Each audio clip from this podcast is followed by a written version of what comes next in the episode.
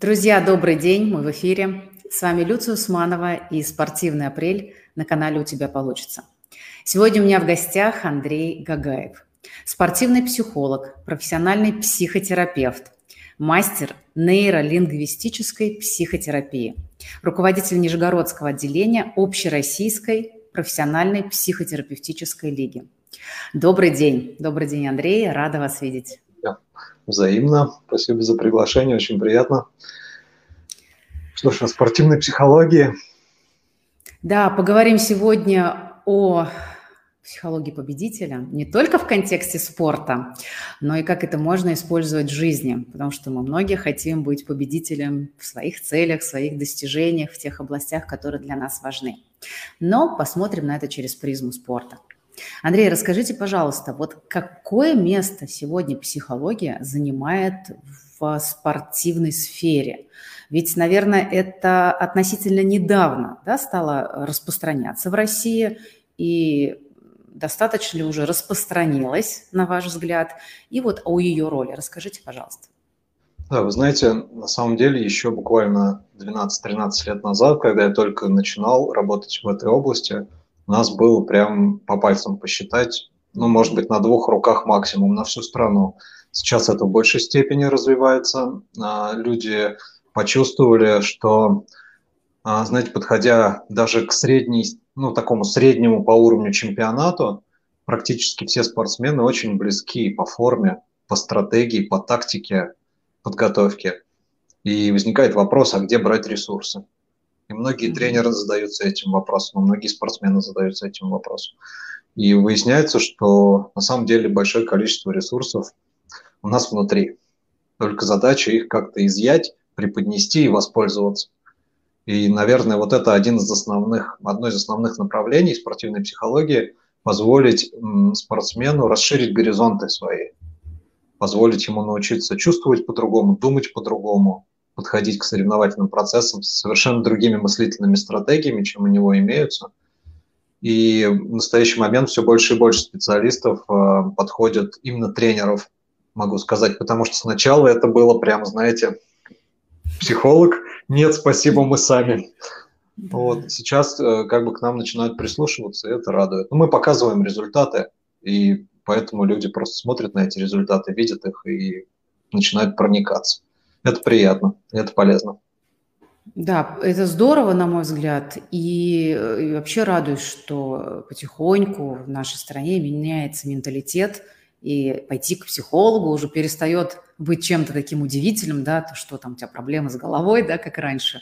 Это да, было, да, что в дурку меня там или еще что-то. спасибо, я не псих. Да, спасибо, я не псих, у меня проблем нет. Слава богу, сейчас люди все больше понимают, что это не а, про психа или нет, да, а это действительно про те ресурсы и возможности, о которых мы, э, может быть, знаем или не знаем, но догадываемся, а иногда даже не знаем, да, что мы еще можем. И современная, особенно нейронаука, она ведь говорит о том, что банальности, конечно, сейчас не буду говорить, что мозг там мы на 3% только используем. Сейчас разные есть ну, данные ну, на этот счет. Да, но, но не намного. Не намного. Но действительно есть больше э, ресурсов тех, которые мы еще не используем, потому что мы пока не знаем о всех наших возможностях. Поэтому очень здорово то, о чем вы говорите. А вот тренер, вот вы говорите, тренера раньше говорили, там, спасибо, мне не надо, и, наверное, они в какой-то степени а, собой пытались заменить психологов да, в, том, в, той, в той сфере, ну, в той мере, как они могли это делать. Вообще это реально, чтобы тренер каким-то образом психолога заменял, или это невозможно? Знаете, если у тренера есть специальное образование, почему нет? Я, я только за. Но, по крайней мере, тренеры точно должны знать базовые методы управления поведением. А, им так просто проще тренировать. Но, к сожалению, у нас современное образование не предполагает профессионального знания психологии в подготовке тренерского состава. Просто там есть общее, знаете, там типа из серии психологии и педагогика, но там mm-hmm. дается очень много теории и совсем нисколько практики. Поэтому, на мой взгляд, каждый должен заниматься своим делом. Ты тренер, с тебя физподготовка, с тебя тактика, стратегия и технические знания, умения, навыки спортсмена. Ну, ты не можешь быть и тренером, и врачом спортивным, и да. массажистом, и психологом, и, а работать-то тогда тебе когда? Да, то есть вот этот момент, если ты занимаешься своей, своим делом, ты его делаешь хорошо и до конца, надо просто делегировать, надо работать в команде. И сейчас вот командный принцип построения работы, он все-таки берет свое, и он себя, знаете, так очень эффективно показал. И поэтому мы вот стараемся отталкиваться именно от этого. Мы готовы учить тренеров, готовы подбрасывать интересные mm-hmm. какие-то моменты. Но в целом Я вот как раз хотела спросить, да, вы с тренерами наверняка ведь тоже так или иначе работаете, потому что ну, спортсмен без тренера, в общем-то, да, не спортсмен, потому что ну, всегда нужна вот эта поддержка, руководство тренера, и это, в общем-то, нормальная практика. Мне да, кажется, мы... работать только со спортсменом невозможно, как бы отодвигая тренера. Да? В любом случае вы работаете как минимум с ними обоими. Или, или, или не так? Вы знаете, не совсем так. Не совсем так. Это зависит от того подхода, от того метода, который мы используем в работе. Потому что если говорить о том, например, чем я занимаюсь, такой наукой, как нейропрограммирование, то я очень часто не взаимодействую ни с родителем, а, как ни странно, ни с тренером. Иногда даже приводят ко мне спортсмена и говорят, только, пожалуйста, тренеру не говорите, что мы пришли. Ну, до сих пор это, это так есть. Вот, и приходится работать исключительно со спортсменом и менять его внутренние установки, способы мышления, ощущения. И часто опыт показывает, что нам при этом не требуется тренер как таковой. Тренер потом там глаза раскрывает такой, а что с тобой произошло? ты так не мог раньше. Что случилось? Ну, а я вам не скажу, говорит спортсмен. Вот это интересно, конечно. Нет ли здесь какого-то, ну, не знаю, конфликта интересов? А, потому что тренеры, насколько, ну, по крайней мере, в нашем представлении обыватели, да, мы же видим по фильмам, где-то по интервью и прочее, тренеры занимают достаточно большой вес в глазах спортсмена, его родителей. А тут получается, что вроде как бы в обход тренеру происходят некоторые вещи. Это, Вы знаете, наверное, к, сожалению, опять... да, да, да. к сожалению, просто сталкиваемся с неэффективным вмешательством тренерского mm-hmm. состава. Когда тренер унижает ребенка, оскорбляет ребенка, не подкрепляет, не поддерживает, когда каждую ошибку наказывается, каждая ошибка на соревновании наказывается. И если тренер так себя ведет, пока он сам не задумается о том, что что-то не так, мы не можем вмешаться в его деятельность, его как-то изменить без его желания. И приходится вылезать только на ресурсах самого спортсмена.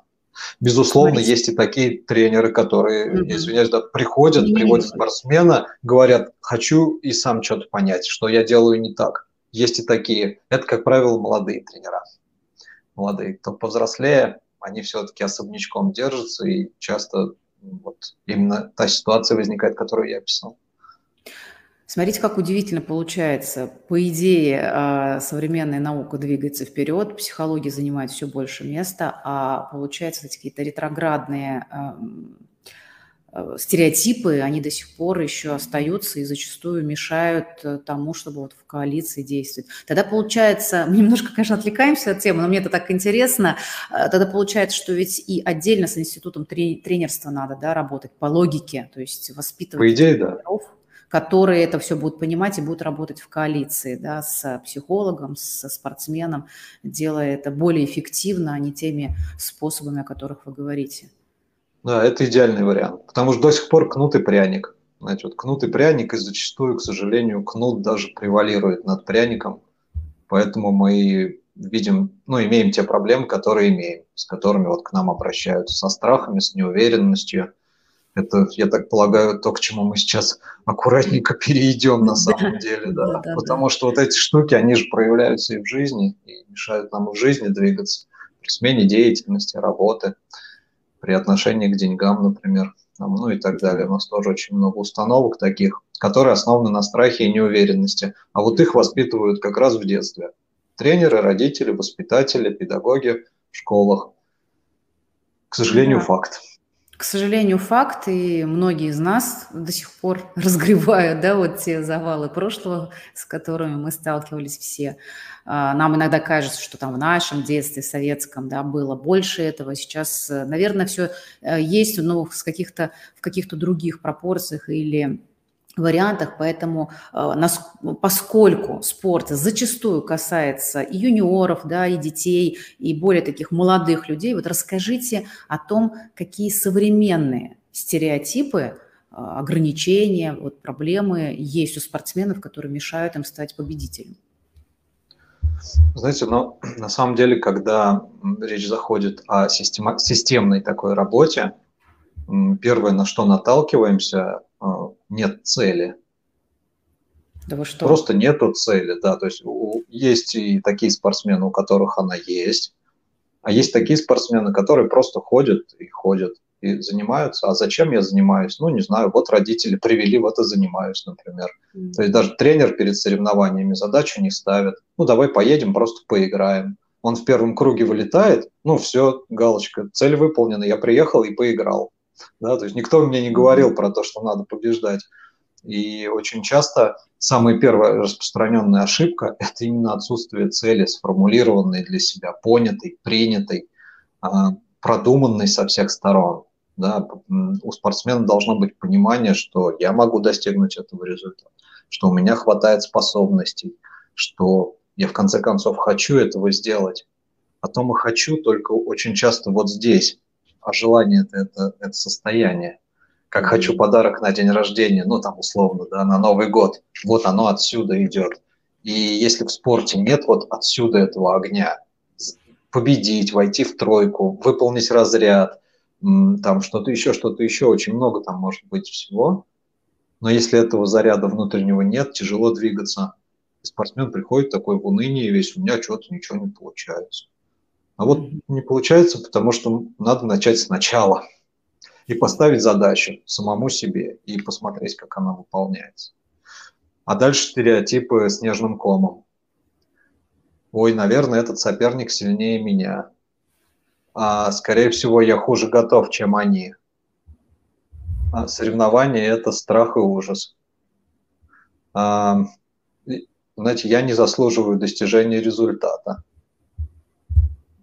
я могу перечислять на два листа мелким шрифтом вот эти затыков, с которыми обращаются. И на самом деле это зависит, от, конечно же, от воспитания. От, очень многое мы даем дома из наилучших побуждений.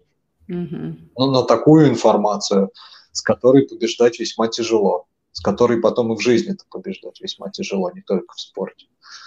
Поэтому затыков очень много вот таких отдельных проблемных участков очень много. Все, все упирается зачастую именно в стратегию, как я воспринимаю тот или иной аспект. Будь то соперник, я сам в соревновательном процессе, я в тренировках, там, ну вот, и вот такие вот кусочки. Это мы сейчас не берем взаимодействие спортсмена и тренера, там, mm-hmm. там свои затыки, это прям вот можно в отдельную тему вынести и два часа по поводу этого только разговаривать. Поэтому я предлагаю взаимоотношений сейчас вот с тренером прям не касаться. Не Мы упл- уплывем прямо в них сто процентов. Да, а, а в целом... Ну, это логично, ведь тренер значимая фигура да, для спортсмена. Она ему зачастую заменяет в какой-то степени, ну, если не заменяет, но стоит на одном а, уровне с родителями. То есть это такая да. большая фигура, которая влияет на ребенка, безусловно. Да, у нас абсолютно. Есть понимание такое, такой термин «значимые другие». Вот угу. те, тренер – это значимые другие для ребенка. Как и учитель в школе, первый особенно. Это значимые другие люди. Они влияют очень сильно и на формирование убеждений внутренних и верований. Угу. Ну а в чем вот сама суть э, психологии победителя? Да, вы говорите о том, что ну, правда, ну, естественно, надо начинать с цели. Для меня, честно говоря, удивительно, да, то, что я сейчас услышала, что, казалось бы, для нас, вот для обывателей, в спорте это всегда цель достижения, цель достижения. И, казалось бы, спортсмены – это именно те люди, которые точно знают, чего они хотят и как к этому прийти. И вот для меня это действительно удивительно, то, о чем вы сейчас говорите. Да, и вспоминая, возможно, там, своих знакомых, у кого дети э, идут в спорт, а правда, и ложные цели иногда бывают, да, может быть, родители не реализовали в свое время, да, может быть, они отдали соображением, что ну иди, давай мы тебя отдадим для хорошего самочувствия, вроде бы, да, и они мотивируют ребенка так. А у тренера совершенно да. другие виды. И получается вот это рассогласование. Сейчас то, о чем вы говорите, у меня потихонечку уже склеивается, но все равно удивительно. Вот Часто бывает так, что, да, извиняюсь, я не стала художественной гимнасткой, угу. ты станешь. И не спрашивают ребенка, он вообще может рисовать хочет или там на гитаре играть. Нет, я сказал, ты будешь в гимнастике, ты будешь в фигурном катании. И это тоже проблема большая достаточно. Проекции, родительские проекции. После того, как вы э, определили со спортсменом цель, э, как дальше вы с ним э, работаете? Что важно вот именно в этой психологии победителя? Что вы продолжаете делать с ним? Знаете, на самом деле очень важно уметь волевым усилием попадать в оптимальное боевое состояние. Это один из критериев, который, если он выполняется, он решает процентов 70 проблем. То есть как бы ребенок там не мыслил, не думал, чтобы ему не навязывали со стороны, какую бы стратегию он не использовал, если у него есть хорошее боевое состояние, то есть у нас прям термин такой, да, существует, оптимальное боевое состояние – и если он умеет в него попадать, включать его прямо внутри себя, это очень хорошо. И это, наверное, будет самое первое, с чего мы начинаем работу, с чего, по крайней мере, я начинаю всегда свою работу. Научить ребенка воздействовать на свои чувства, чтобы не внешние факторы какие-то включали их, а я сам. Вот мы, посмотрите, мы даже можем это перенести вот в будни, в жизнь, да, вот там, в то же самое воспитание детей. Как родитель себя чувствует, если у него не получается. Да, не получается изменить состояние ребенка, не, не получается. Ребенок включает истерику, родитель сразу злится, нервничает, переживает, тратит свои нервные клетки, вызывает свое неправильное поведение тем самым – и подкрепляет ребенка на совершенно не, ненужные действия, даже не задумываясь об этом. А, а все начинается с того, что надо быть просто в спокойном, гармоничном внутреннем состоянии. Наше состояние, как ни странно, они в нашем теле живут. И по идее это вообще мы их хозяева. Mm-hmm. А очень часто так получается, что наоборот. Вылезает какое-то внутреннее чувство, типа страха, например, говорит, так, ша, сейчас все будут здесь бояться у меня. И я беру верх, беру управление на себя. Вся деятельность посыпалась сразу же. И вот умение отодвинуть страх, включить уверенность, прям включить. Не дождаться, что она на тебя как бы не зайдет, а прям вот суметь знать, как она чувствуется в теле, уметь ею оперировать. Это один из важных навыков. Это то, с чего мы начинаем после того, как понятно, в каком направлении мы будем двигаться в плане результативности, в плане именно достижения. И на самом деле сейчас вот даже продумываю, честно говоря, скажу вам по секрету, некую программу такую именно для родителей, которая бы позволила существенно им облегчить существование. Потому что ко мне обращаются родители большого количества детей. И так получилось, что я в основном с детьми работаю. И начинаешь с ними разговаривать и прямо они начинают плакать. Не можем, не получается, не умеем, не видим, не понимаем, да, а как? Ну вот. И все начинается изнутри наружу. Это самый первый закон. Как я себя чувствую, так я и делаю. Научиться гармонично себя ощущать в любых обстоятельствах – очень хороший навык. Ему нигде не учат. Ни в садике, ни в школе, ни дома, ну нигде. Там эти, ты вырастешь со своими чувствами, сам потом разберешься а часто получается, что в них основной затык. Такая вот история. Да, вот э, это, пожалуй, то, что вы сейчас говорите про чувства и эмоции в спорте, это, наверное, та тема, вот, ну, по крайней мере, я никогда не слышала, чтобы об этом вообще говорили. Конечно, человек может быть далекий об этом, но имеет отношение к психологии, и э, вот этот эмоциональный интеллект, да, то, о чем вы говорите, умение управлять эмоциями, это ведь навык, угу. который нужен не только там, людям в обычной жизни, да, где, казалось бы, эмоции возникают во взаимодействии и так далее, а, а и в спорте тоже. Мы все так воспитаны в привычном, да, вот как раньше спортсменов воспитывали, мы в детстве это где-то помним.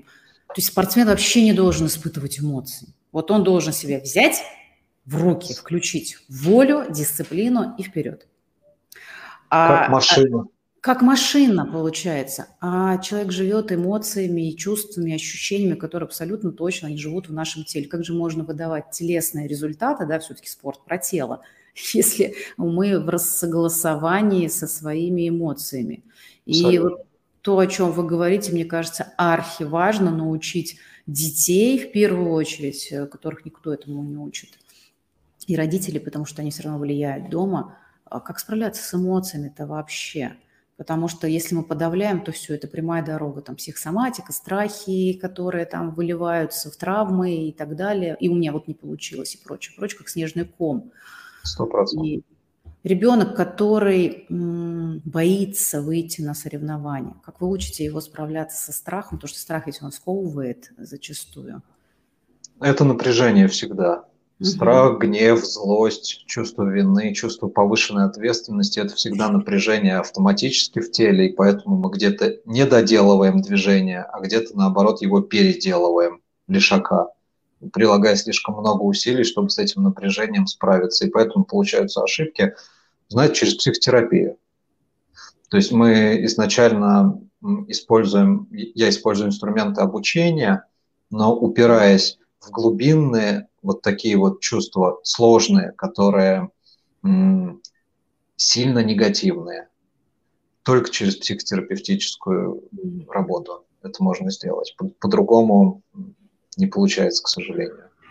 Если страх уже укоренился, если он участвует в автоматизированной цепочке поведенческой на соревнованиях, его оттуда выдернуть просто так словами не получится типа там, да не бойся, там, давай смелее, там, скушай конфетку, там, я не знаю, ты молодец. Это все хорошо вот сюда доходит, а сюда никак. И поэтому приходится именно переобучать психику реагировать по-другому в стрессовой ситуации. Прям переобучать. Это терапевтическая работа. Это то, вот, чем я занимаюсь львиную долю времени последние 15 лет, уже 15 практически. Да. Вот, поэтому ну, обесценить страх – это вообще не вариант, да? Там, да ты что, не страшно, но все, значит, страх еще глубже да. Переобучить. Ведь у страха есть хорошее намерение. Абсолютно. Какое-то позитивное намерение, которое он хочет для нас реализовать.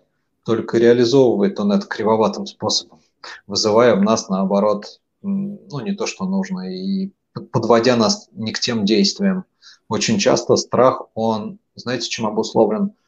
я ее назвал так социальная безопасность. То есть не безопасность в чистом виде, как угроза жизнедеятельности, а социальная безопасность. Я боюсь сделать ошибку. Я боюсь, что меня поругают. Я боюсь реакции тренера. А, я боюсь, что мне будут завидовать. Это все такие обусловленные страхи, которые вот я отнес к разряду социальных, но тем не менее чувства-то они вполне реальные в теле вызывают. И боязнь включается, и вот эта вот зажатость включается, и неважно, это крокодил, которого сейчас надо усмирить, или лев, да, или это, ну, на самом деле, эфемерная ошибка, которую я еще даже не совершил. Я mm-hmm. только боюсь, что я могу это сделать. Вот дети полны этих идей внутренних, ограничивающих, приходится с ними работать достаточно плотно.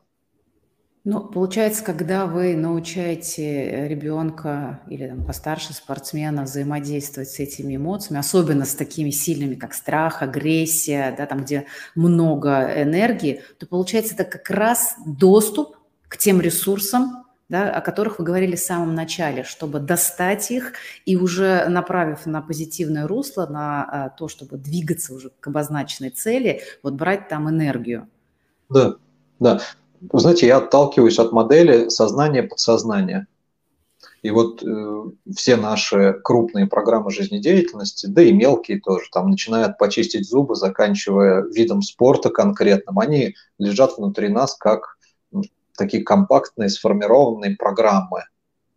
И мы их пополняем постоянно. На каждой тренировке пополняем, пополняем, пополняем. И вот наша задача на соревновании достать эту программу из подсознания и предъявить ее ну, в самом ее шикарном варианте. Это возможно сделать на основании двух фундаментов. Как я себя чувствую и мои мыслительные стратегии. Вот эти два, как только эти два фактора в соответствии получается привести, выступление автоматически получается хорошим. И просто автоматически оно включается, как хорошее выступление. И это очень интересно. То есть получается цепочку, ну если мы так немножечко разложим, понятно, что глубины там намного больше, но тем не менее цель, а, распаковка тех программ, которые были заложены и уже укоренились, да, достать их, а, расшить, если так можно сказать, да, достать энергию и выработать уже новые поведенческие стратегии, которые включают в себя такие пласты, как о чем я думаю, что я чувствую на уровне эмоций, что я ощущаю на уровне тела. То есть да, вы абсолютно. вот после того, как э, разбираетесь с негативными программами, получается, вы обучаете спортсмена тому, как э, новым этим, да, паттернам в хорошем смысле да, уже. Да, как думать, как чувствовать mm-hmm. правильно. Но помимо этого еще приходится уходить так или иначе в прошлое. Всегда приходится уходить в прошлое. Потому что у нас есть такие флажочки в психике, которые называются психотравма. И вот тут многие родители и тренеры очень неправильно этот момент воспринимают, что такое психотравматический опыт. Они считают, что это только какое-то супер жесткое негативное воздействие, там, физическое или моральное, которое было оказано на ребенка, повлияло на его поведение в будущем. На мой взгляд, это, знаете, любое мое прошлое воспоминание, которое в настоящем устойчиво вызывают жесткое негативное состояние считайте, что это психотравма. И в таком случае мы приходим к тому, что, как правило, первое соревнование всегда психотравматический опыт. Его приходится убирать. Иначе он как да, флажочек. Да. Иначе он как флажочек там засел. Оно было там, когда, блин, 4 годика было, 5, может быть, 6. Да, особенно сейчас во многих видах спорта это ранние, ранние виды спорта. И я уже даже не помню, что там было, все амнизировалось а этот флажочек, он будет висеть в моем прошлом. И всякий раз, подходя к новому соревнованию, я на автомате буду обращаться за релевантным опытом, а что мне делать, и натыкаться на этот флажочек в самом, в самом первом ну, как бы, исполнении его. Да. Все равно, что меня в три годика там покусала собака. Отныне, с того момента я буду всех всегда собак бояться, даже самых маленьких. Потому как, возвращаясь при встрече с собакой в свое прошлое, я буду натыкаться на этот случай в первую очередь, а потом уже на все остальные. С соревнованиями такая же история, поэтому приходится возвращаться назад, немножечко перелопачивать прошлое, перепрошивать его, можно так сказать. Да, и там есть ряд моделей, которые позволяют это сделать прям очень хорошо. И, но без этой работы никуда. Без этой работы никуда. Она, она прям красной ниточкой ну вот после того, как вы э, провели должную работу со спортсменом, научили его э, новым стратегиям уже, да, научили взаимодействовать с собой на всех планах, э, и вот от этого состояния предъявлять себя в спорте. Из ваших наблюдений, вот такие спортсмены, они вот этот опыт в спорте могут переносить на другие области своей жизни? У них получается да. в других э, сферах уже использовать этот опыт? Однозначно. Знаете, у нас психика вообще так интересно устроена, что она каждое новое поведение или состояние, как только мы ему обучились, пытается подоткнуть автоматически во все отрасли жизнедеятельности. Мы научились а, носить поднос с посудой и не роняя, не проливая ничего все это перекочует сразу везде, в разные даже там сложные какие-то конструкции, с, которыми мы взаимодействуем. Мы научились держать равновесие, и мы поедем на велосипеде, на самокате и на остальных вот таких двухколесных штуках, потому что психика этот навык туда подоткнет аккуратненько, и, и она это действует как бы автоматически. Поэтому как только я научаюсь справляться со стрессовой ситуацией, вот этот навык попадания в хорошее комфортное состояние при негативном воздействии окружающей среды, он будет просто автоматически проявляться. И это очень приятно на самом деле. Это приятный бонус, такой, знаете, дополнительный получается от работы. Ну вот, потому что эти дети легче сдают экзамены, проще относятся к поступлению там, в разные вузы и так далее, а легче себя чувствуют потом в обществе, более раскрепощенно, раскрыто страх уходит, базовый страх уходит. И ну, получается так, что это выгодно. Потому что изменения, которые мы закладываем в подсознание, они очень устойчивые.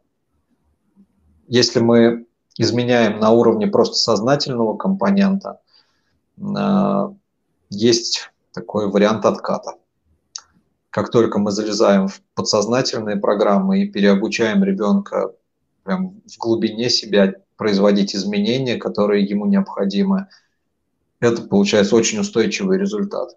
И он потом может даже всю жизнь оставшуюся этим пользоваться. Потому что мы обучаем психотехникам, психотехническому воздействию самого себя на себя, вот так скажем.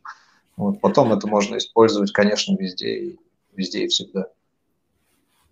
Здорово. Ну, да, я согласна, психика, она... Мы можем же даже э, не в реальном действии научиться этому, а, например, вот сейчас очень много проективных методик, да, есть, и когда мы даже там проживаем некий свой опыт и вшиваем, интегрируем его бессознательно, тогда мы и в жизни можем его использовать. И на вопрос «как» мы даже иногда не можем ответить, потому что, ну, как-то нам кажется. А мы как-то так получилось. Как-то как будто бы получилось, а на самом деле мы научили себя, именно используя язык э, нашего нашего подсознания. Это очень классный навык уже получается. А вот скажите еще, пожалуйста, когда вы работаете со спортсменами, они растут, соответственно, они идут на одни соревнования, на другие.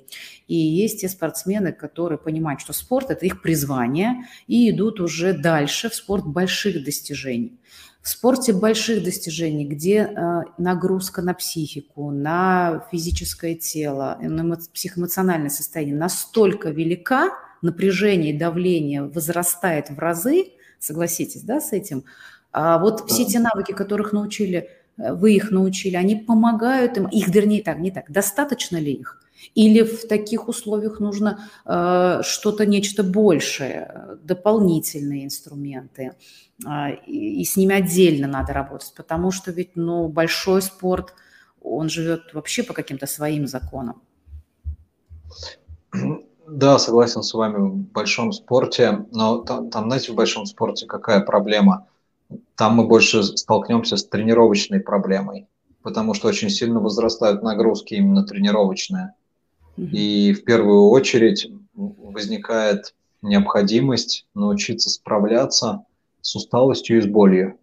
Вот с этими двумя параметрами.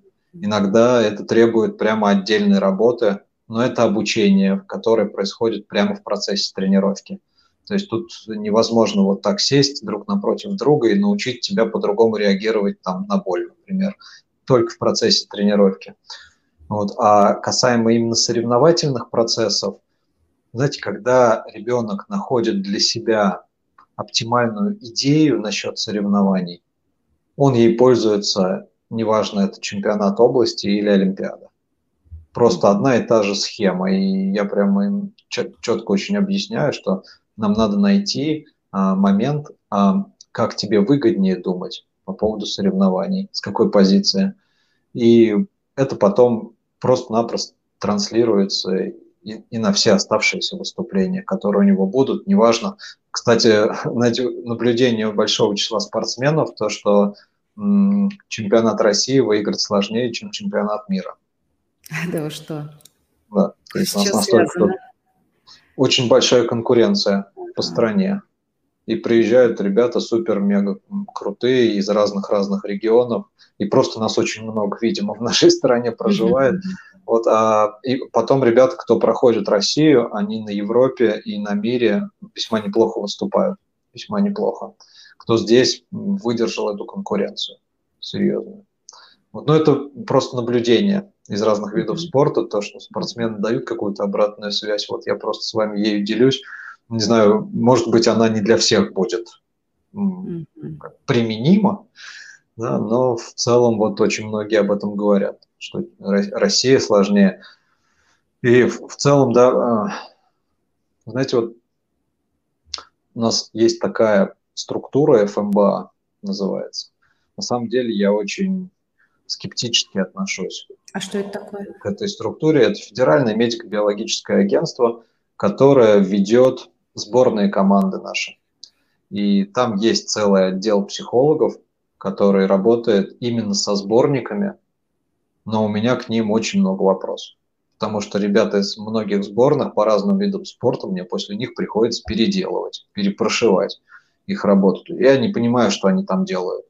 И, знаете, как бы с одной стороны получается так, что детям вроде бы хотят ну, некий такой дополнительный бонус сделать, да, что вот вы теперь мы вас полностью обеспечиваем, вы работаете с лучшими врачами, работаете с лучшими психологами, а на самом деле по факту получается, что это небольшая фикция, связанная с, там, с федеральным бюджетом, скажем так. Ну, ничего не хочу про них говорить там громко в эфире, но я думаю, ну, кто знает, тот поймет, о чем я. Вот, и поэтому вот в этом плане в сборных работать сложнее, чем в Олимпийском резерве. Когда ты в резерве, ты можешь сам себе найти, выбрать специалиста, вот медики, ага. вот массажисты, а там тебя привязывают к этой структуре и говорят, ты хочешь, не хочешь, вот ты получаешь все через них только исключительно. И какое там качество оказываемых услуг, это уже большой вопрос. То есть, ну, получается, спортсмен не, не имеет права какого-то своего психолога использовать?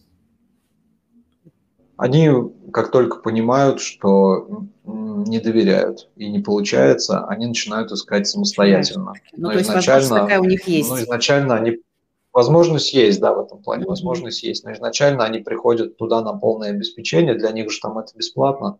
Да-да-да. А получается, что бесплатный сыр. Вот mm-hmm. именно по этой вот. Ну, это не очень хорошо. И вторая крупная проблема, касаемая большого спорта, это повышение чувства ответственности. Вот это вот ты защищаешь честь страны. Конечно. Как рюкзак с камнями за плечи повесить. А с рюкзаком с камнями, допустим, плавать тяжело. Ну, как и бегать, в общем-то. Вот, и мы пытаемся с разных позиций. Но нас к тренерам вот этой вот высокой категории вообще не допускают. Вот, и, ну, это уже, наверное, политические нюансы. Mm-hmm. Вот поэтому работаем с Олимпийским резервом в основном. В основном с резервом, с малыми возрастами. Большой спорт живет уже по своим правилам, и там какие-то другие да, истории. Мы, мы туда не лезем, не вмешиваемся, пока они сами не придут и не попросят. Mm-hmm. Мы туда не суемся. Но здесь уже, наверное, должен срабатывать внутренний фильтр э, того спортсмена, который участвует, и если у него есть уже должное да, вот ощущение того, что происходит, он может уже на основе собственного опыта делать выбор. Я остаюсь с этими специалистами, или мне нужно да. нечто больше, или нечто другое для того, чтобы Только я... Только через а, свой опыт. Угу, угу. Через свой опыт. У меня еще такой небольшой вопрос возник э, в процессе нашей беседы. Вот э, вспоминая спортсменов э, советского прошлого, да, особенно когда были действительно большие достижения, мы помним их, но ведь тогда про психологию ведь вообще речи не шло. Все шло на инту... Или все-таки было? Совсем. Не, не права. Вот как раз была. Да? Тогда и была. А потом с развалом Союза развалили все. А-а-а. То есть у и советских психологов были и спортивную медицину, и спортивную психологию развалили. Была мощная школа, основанная на, раз, на разных-разных исследованиях, экспериментах. У нас работали психологи с э, космонавтами в то уже время. Активно причем работали, используя очень хорошее направление. Потом все просто рухнуло. И теперь мы восстанавливаем из руин, можно сказать. Вот было такое падение, к сожалению. Вот а я как раз хотела задать вопрос, а как же вот э, спортсмены советского, когда они достигали каких-то ну, нереальных успехов, а, а про психологию просто мы тогда обыватели знать не знали, да, то есть нам она была вообще-то и по большому счету, ну, как бы, можно сказать, даже недоступна в таком вот формате, что пошел, обратился. Ага. Абсолютно. Но у нас там и идеология другая была. И вы знаете, вот этот вопрос, он очень тоже важный. Он, конечно, ну, чуть-чуть второстепенный. К сожалению, сейчас очень часто наблюдаю, что в спорте нет идеи, не прививают идею. Раньше было там вот, ну не знаю, от строительства коммунизма начиная, да, и там светлого будущего, ну и тогда у общества была идея, в спорте была идея. Сейчас э, основная идея – это деньги для большинства, в том числе и тренеров. И никто не говорит о том, что такое будо, что такое путь воина вообще, что такое путь славы, куда ты двигаешься, как, что для тебя спорт вообще в целом. Да, вот на уровне смысла очень мало тренеров разговаривает, к большому сожалению. Все на уровне только инструментов. Вот есть двойной прыжок, тройной прыжок, вот есть сальто, вот есть ряд ударов, и вот давай с этим работать. А над этим есть идея, она всегда сверху. У нас она очень редко встречается, к большому сожалению. Нет идейной философской составляющей спорта. Мы за счет этого очень многое теряем вот в настоящий момент времени. Очень много Это ресурсов. Очень интересно то, о чем вы говорите. Сейчас я вот немножко сейчас слушаю вас, осмысливаю это, потому что я, может быть, даже с такого контекста и, честно говоря, не думала про спорт. Да? Мне казалось, что как-то сейчас национальный день некоторым образом возрождается, но на уровне смыслов каждого спортсмена а, действительно важно. Да? Тоже можно ведь и про человека сказать если вспомнить там, ну, банально вроде бы, да, ту же пирамиду потребностей, то что стоит на самой вершине, там, где человек действительно уже идет в область больших достижений. Там стоят смыслы, самоактуализация, самоидентификация, миссия, да, этим словом, та большая идея, о которой вы говорите, смысла. Да, Получается, да. денег и там некой славы э, недостаточно для того, чтобы э, сформировать миссию. Это все-таки немножко другой уровень. Другой, абсолютно. Это больше уровень намерения. Это знаете, как вот у, любимая моя притча по этому поводу. У троих каменотесов спросили, что вы делаете. Один сказал, долблю эти проклятые камни. Другой сказал, зарабатываю себе на жизнь. Третий ответил, я строю храм. Все они занимались одним и тем же. Мыслили только на разном уровне. И вот как раз вот это все деньги, выигрывать на соревнованиях, титулы, звания, это все уровень, я зарабатываю себе на жизнь, уровень намерения. А вот до строительства храма, до смыслового понимания спорта не доходим. Просто не хватает ни мозгов, видимо, ни времени на, над этим думать. Может быть, просто не знаем, что так можно было. А это сильно облегчает на самом деле. Очень многое. Ну, мы какую деятельность с вами не возьмем – как, да, вот начинаем, допустим, новую работу, начинаем новое направление, куда-то движемся, даже не в спорте. Самый же первый вопрос, а зачем? Зачем тебе это надо? Если ты на этот вопрос не отвечаешь, можно похоронить эту деятельность. Она не будет приносить ни удовольствия, ни дохода, ни радости. Смысл должен быть. Смысла нет, дальше вся вот эта пирамида рушится, если нет смысла. А у нас, к сожалению, мы останавливаемся на уровне намерения. Заработать, там, что-то еще, что-то еще. Вот все вот здесь, вокруг намерения крутится. Вокруг я зарабатываю себе на жизнь, если от этой метафоры отталкиваться. Это сложность. Это реально вот сложность всего современного поколения. Ну, вот еще э, Виктор Франкл же, да, один из первых, кто, ну, именно уже в современной э, такой науке, о психологии в том числе, сказал о важности смыслов на жизнь, влиянии смыслов на жизнь каждого человека. И он тоже приводил такие примеры, что если человек теряет смысл, то это самая страшная потеря – и когда да. ты не понимаешь, о чем идет речь, ну, ну как, ну, э, что, что может быть страшнее, например, потери близкого, да, или там, других каких-то там горя, беды и так далее. Но оказывается, что потеря смысла страшнее для человека в контексте вот ну, такого экзистенциального смысла его жизни. Когда он не знает, для чего он живет тотально, и бессмыслица существования происходит, то ничего другого ему не поможет. И это, слушайте, спасибо, что вы про это сказали сегодня. И мне кажется, это такая важная вещь, которая нужна всем нам помнить об этом, особенно когда мы закрыли какие-то свои потребности, да, и мы уже переходим на уровень каких-то глобальных жизненных целей, поисков своей. И вот здесь как раз поиск миссии, поиск предназначения, понимание, а для чего мне это нужно в таком большом аспекте, помогает нам, действительно помогает. Конечно он выстраивает всю нижележащую систему. Мы можем с вами вспомнить, ну, допустим, Грегори Бейтсона. Это э, такой э, учитель ребят, которые организовали НЛП в Америке. Да, вот у них был один из учителей, это как раз Грегори Бейтсон, великолепный системщик, можно его труды прямо почитать один за другим. У нас его систему адаптировал э, Сергей Викторович Ковалев, это мой преподаватель, то есть учитель, профессор наш московский, отличный вообще специалист. А, там о том, что как раз мы живем на некоторых нейрологических уровнях. И они выстраиваются как окружение, потом поведение, способности, намерения, ценности, убеждения наши, идентичность, миссия, смысл.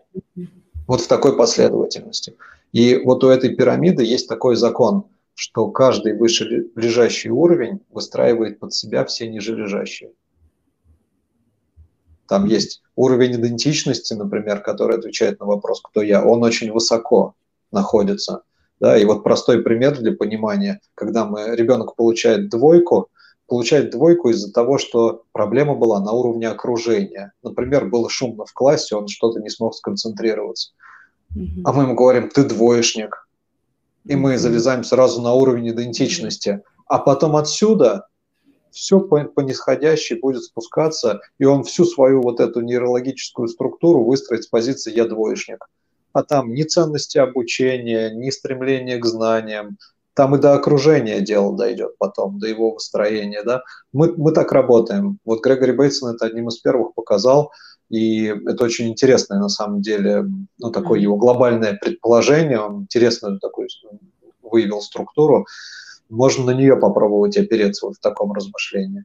И вот в ней смысл, он прям у самого потолка. Если нету смысла, тяжело потом всю оставшуюся. Мы вот здесь копошимся в окружении, в своем, в намерениях, а у нас что-то не выходит, у нас не состыковывается постоянно. Мы как будто что-то не то делаешь, как будто бы не получаешь удовольствия вообще от процесса. Да, вроде много зарабатываешь, но как будто какой-то фигней занимаешься. И вот пока смысл не простроишь, здесь не разберешься. Это будет постоянное копошение вот в этом, вот во всем. Закапывание, закапывание. Это касается не только спорта касается и жизни нашей в целом. Да, это когда... всей жизни касается.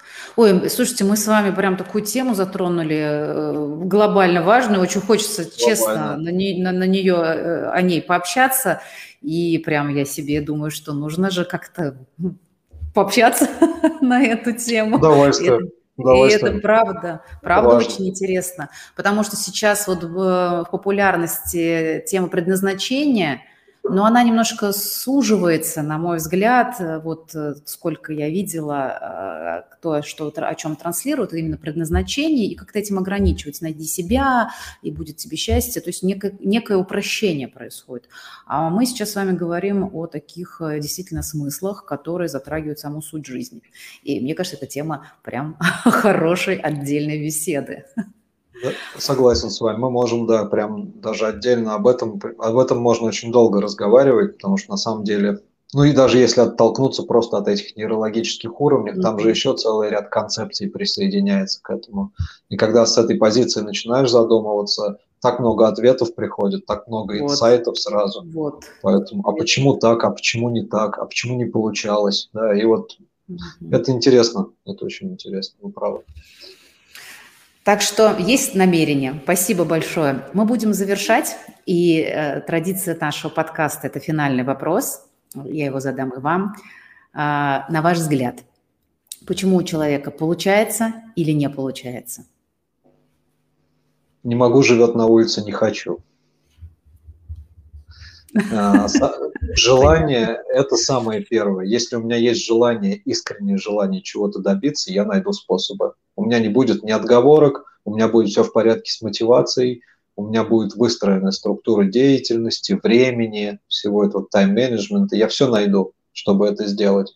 Главное, чтобы появилось желание, искреннее желание добиться. Когда оно есть, все можем, все можем, просто все можем.